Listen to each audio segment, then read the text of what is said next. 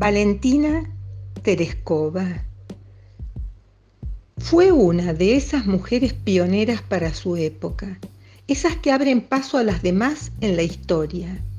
Fue la primera mujer que viajó al espacio. Estuvo 71 horas en el espacio, realizando 48 vueltas alrededor de la Tierra en la nave Vostok Sexta, sin apenas espacio para moverse y con el traje puesto en todo momento.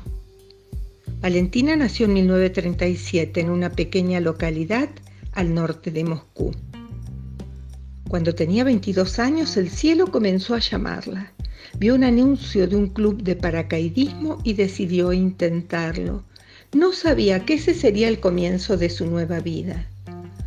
La mañana del 12 de abril de 1961, escuchó por la radio que su compatriota Yuri Gagarin se había convertido en el primer hombre en llegar al espacio y que el ejército buscaba cosmonautas entre mujeres paracaidistas.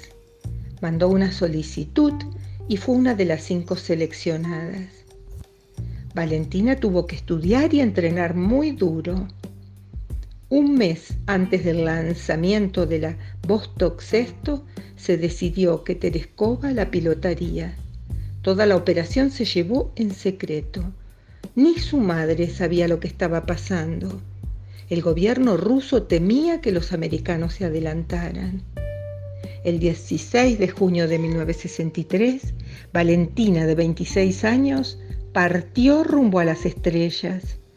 Su misión no fue fácil. Aún así, completó los experimentos que estaban previstos y consiguió eyectarse para descender en paracaídas tras 71 horas en el espacio. A su vuelta fue tratada como una heroína, pero no le permitieron volver al espacio.